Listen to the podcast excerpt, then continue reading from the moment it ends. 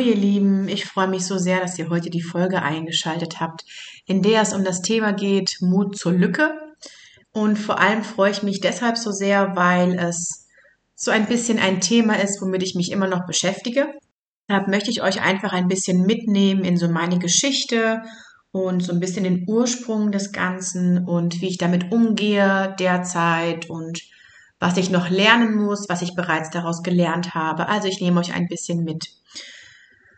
Äh, und zwar wollte ich einfach da anfangen in meiner Grundschulzeit. Also meine Grundschulzeit war eigentlich davon geprägt, dass ich die Grundschule mit Leichtigkeit und ähm, sehr guten Noten gelebt habe. Also ich habe sehr gute Erinnerung oder sehr positive Erinnerungen an meine Grundschulzeit. Ich habe auch damals von meiner Grundschullehrerin eine ja, gymnasiale Empfehlung bekommen. Da gab es überhaupt keinen Zweifel, ob ich aufs Gymnasium gehe oder nicht. Ich war eine absolute Einserschülerin und musste dafür eigentlich so gut wie nichts tun. Dann kam ich also nach der vierten Klasse auf ein Gymnasium und habe dann einfach genauso weitergemacht wie vorher. Sprich, ich habe zugehört im Unterricht oder halt eben auch nicht, mehr oder weniger zugehört und habe dann einfach gewartet, bis dann die Arbeiten kommen, habe dann die Arbeiten geschrieben und meine erste Mathearbeit war eine 5. Meine erste Deutscharbeit war eine 4. Für mich ein absoluter Schock, weil ich eigentlich in Mathe immer eine 1 hatte und in Deutsch eine 1, beziehungsweise einmal kam es vor, dass ich eine 2 hatte, weil ich während eines Diktats zwei Wörter vergessen habe. Ähm, das heißt, ich bin aus allen Wolken gefallen, ich war total frustriert, ich bin nach Hause gekommen und wusste nicht mehr, wo mir der Kopf steht und was da jetzt plötzlich mit meinen Leistungen los ist. Und ich habe jetzt nochmal darüber nachgedacht, die letzten Tage, wo denn der Ursprung des Ganzen war. Und habe dann festgestellt, ja, genau da war der Ursprung. Weil dann habe ich plötzlich festgestellt, okay, wenn ich unvorbereitet bin, dann erziele ich eben keine guten Noten. Wenn ich vorbereitet bin, dann erziele ich gute Noten, weil nachdem ich eine 5 geschrieben habe in Mathe und eine 4 in Deutsch, habe ich dann angefangen, mich vorzubereiten auf die Arbeiten oder die Klausuren, was ich vorher nie gemacht habe. Und habe dann wieder, bin dann wieder auf eine 2 gerutscht, in Mathe auf eine 3 und so langsam habe ich mich gesteigert ähm, und habe dann festgestellt, okay, also unvorbereitet sein bedeutet für mich schlechte Leistungen erzielen. Und das habe ich so die ganze ja, die ganze, das ganze Zeit auf dem Gymnasium sozusagen mit mir mitgeschleppt. Diesen Glaubenssatz nennen wir ihn mal. Unvorbereitet bedeutet schlechte Leistungen. Das Ganze hat mir dann auch auf dem Gymnasium wenig Spaß bereitet, muss ich sagen. Ich habe aber dann eigentlich ein ganz gutes Abitur. Ich habe ein Abitur von 2,2 und war dann mit meinen Leistungen zufrieden, habe mich dann immer vorbereitet auf die Klausuren. Es war aber eher so ein ja, vorbereiten, damit man keine schlechten Leistungen erzielt, weil damit konnte ich eben nicht umgehen. Als ich dann angefangen habe zu studieren, direkt im Anschluss an mein Abitur, habe ich dann wieder Leichtigkeit empfunden, weil ich während des Studiums einfach so viel Spaß bei der Sache hatte, dass es mir wieder viel leichter fiel. Ich habe mich trotzdem immer vorbereitet auf Klausuren, auf Präsentationen, aber es fiel mir einfach super leicht weil es mir einfach so viel Spaß gemacht hat, mein Logopädiestudium, ebenso mein Masterstudiengang Therapiewissenschaft.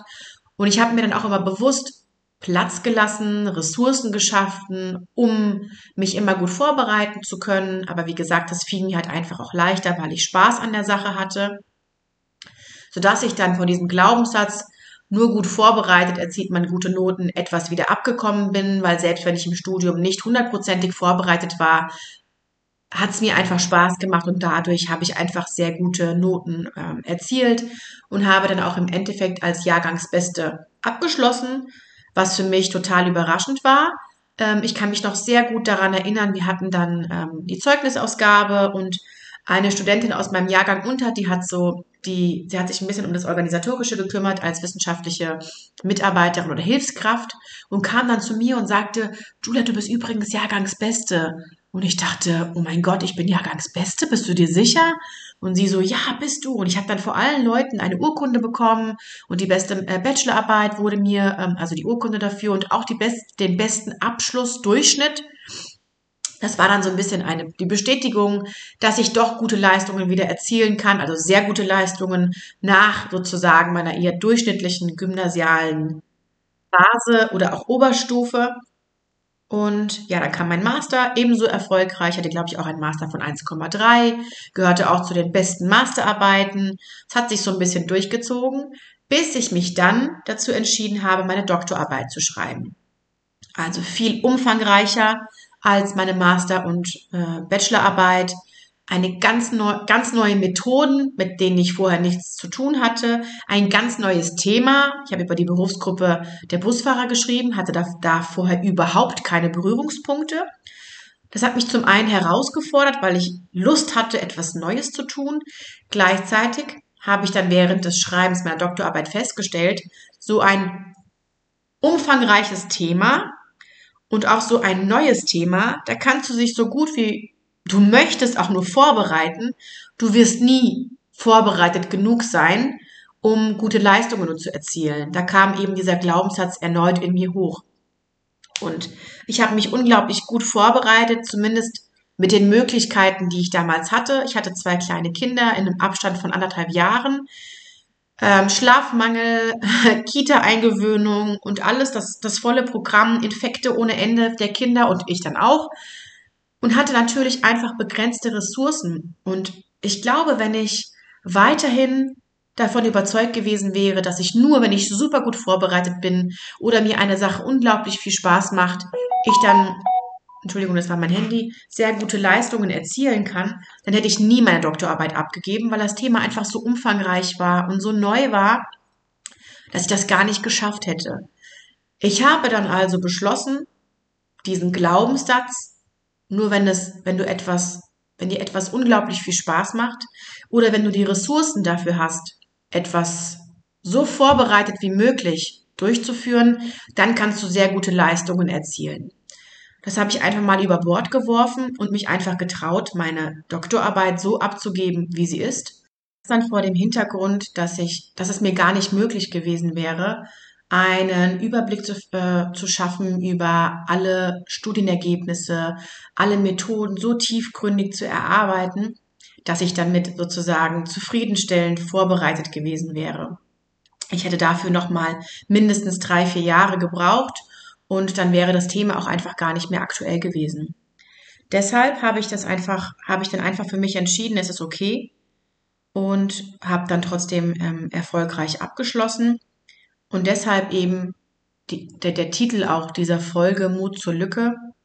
Na klar kann man sich so unglaublich gut vorbereiten und ähm, Themen aus unterschiedlichen Blickwinkeln durchleuchten. Und das soll man ja auch tun. Man soll natürlich auch den aktuellen Forschungsstand so ausarbeiten, dass er eben aktuell ist, dass wissenschaftliche Ergebnisse einbezogen werden. Man soll die Ergebnisse kritisch durchleuchten, seinen Methodenteil transparent gestalten. Also wissenschaftliche Standards sollten natürlich berücksichtigt werden und auch ausformuliert und bearbeitet werden. Allerdings geht es eher darum, dass du deine Arbeit nach bestem Gewissen nach bestem Wissen und Gewissen formuliert hast und dass du natürlich auch dabei Fehler machst und die Fehler trotzdem okay sind, wenn du wenn du vorbereitet bist und das nicht maximal, sondern einfach ja deine Ressourcen einbezogen hast, deine zeitlichen Ressourcen, deine Ressourcen an Betreuung oder wie auch immer, dass es für dich einfach dann irgendwann okay ist, dass da eben noch Fehler passieren. In der Disputation bei mir war das natürlich so, dass da ganz viele unterschiedliche Professoren waren, unterschiedlicher Fachbereiche, Politikwissenschaftler, Sozialwissenschaftler, Methodiker, dass selbst, selbstverständlich Fragen kommen, die man nicht hundertprozentig beantworten kann, wo man einfach selbst merkt, okay, das habe ich nicht berücksichtigt oder so weit habe ich gar nicht gedacht. Und das aber sich einfach selbst einzugestehen und zu sagen, das habe ich auch in der Doktorarbeit gemacht und zu sagen, ähm, ja, auf diesen Punkt bin ich gar nicht gestoßen. Auf diesen, diesen Aspekt habe ich gar nicht berücksichtigt, weil ich darüber gar nicht reflektiert habe oder diesen Ansatz gar nicht, ähm, auf diesen Ansatz gar nicht gekommen bin. Genauso habe ich es eben auch kommuniziert. Und klar, für einen Gutachter ist es dann so, ah, naja, hätte sie eigentlich machen können. Aber wenn man damit einfach offen umgeht und sich selbst das er noch gar nicht zuschreibt oder übel nimmt, sondern einfach weiß, das waren eben die Möglichkeiten, die ich hatte und ich habe das Beste draus gemacht, dann ist es meist für die Prüfer oder für die Gutachter okay, wenn man nicht darauf beharrt, dass man es doch richtig gemacht hat oder versucht, sich da ähm, einfach raus zu verargumentieren, sondern einfach stehen lässt, dass man eben Limitationen auch hat in der Arbeit und dass man wahrscheinlich, wenn man die Arbeit erneut durchführen würde, sie unter einem ganz anderen Aspekt durchführen würde, ganz andere methodische Vorgehensweisen wählen würde.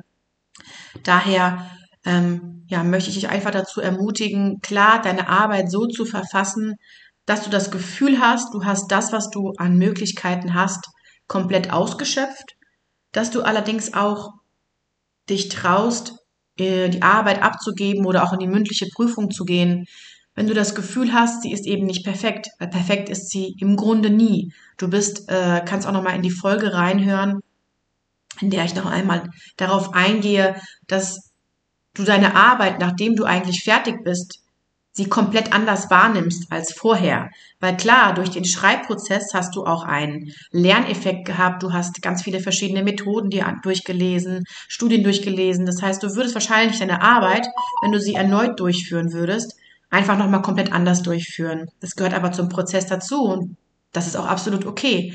Deshalb perfekt wird sie nie sein und du wirst sie auch selbst nie als perfekt empfinden. Aber eben einfach dazu zu stehen und zu sagen, das ist meine Arbeit, das sind die, die Limitationen. Das ist für mich auch okay, mir das einzugestehen, dass da Limitationen eben sind. Und dass es manchmal auch bedeutet, dass wenn man eben nicht maximal vorbereitet ist, das dann nicht unbedingt in einer schlechten Leistung münden muss. Das ist so ein bisschen auch noch mein Thema. Auch wenn ich ins Coaching gehe, versuche ich mich immer vorab gut vorzubereiten. Ich hatte aber das letzte Mal eine, ein Coaching-Gespräch. Da ging es um quantitative Methoden. Die Frage, äh, die mir gestellt wurde, äh, mit der konnte ich auf Anhieb nichts anfangen. Und das habe ich auch einfach so offen gesagt. Ich habe einfach gesagt, tut mir leid, meine quantitativen Kompetenzen reichen hier nicht aus, um dir eine zielführende Antwort zu geben. Ähm, Im qualitativen Bereich sieht das natürlich ganz anders aus und auch im oberflächlichen, quantitativen Bereich geht das auch noch. Und da habe ich es ja eben genauso gemacht, dass ich sozusagen einfach offen damit umgegangen bin, wo meine Grenzen und Limitationen sind. Und für mich war es danach auch okay. Und das bedeutet für mich auch nicht, dass mein Coaching ähm, nichts wert ist oder dass mein Coaching ja unzureichend ist oder sonst etwas, sondern vielmehr, dass ich ehrlich mit Limitationen, mit Lücken, mit das, was was, ja, was mich einfach ausmacht, umgehe. Und deshalb versuche ich einfach diese Verunsicherung, die ich versuche mit guter Vorbereitung zu decken, einfach immer mehr oder immer weniger Vorbereitung sozusagen durchzuführen, was auch für Präsentationen gilt, für Vorlesungen, weil es einfach dazugehört, dass man mal hier oder da einen Versprecher hat oder dass man gerade den Faden verliert oder man zu einer bestimmten Fragestellung nicht hundertprozentig eine Antwort geben kann. Und genauso verhält es sich eben bei den Abschlussarbeiten, bei den mündlichen Prüfungen, bei den Disputationen. Und dazu möchte ich dich einfach ermutigen mit der Folge und hoffe, dass du aus meinen Erfahrungswerten ein bisschen was mitnehmen kannst und dich vielleicht einfach auch traust, deine Arbeit jetzt abzugeben oder äh, deine Arbeit überhaupt anzumelden und mit einem besseren Gefühl das machst. Manchmal kann ein so ein Coaching-Gespräch auch einfach ein gutes Gefühl geben, ein Sicherheitsgefühl, dass man nochmal Rückendeckung hat und weiß, okay, so wie ich methodisch gerade vorgehe oder meine Art und Weise zu recherchieren oder wie auch immer, da bin ich auf der richtigen Spur und so kann ich weitermachen, dass man sich einfach traut, den nächsten Schritt zu machen. Meine Kontaktdaten hierfür findest du wie immer in den Show Notes.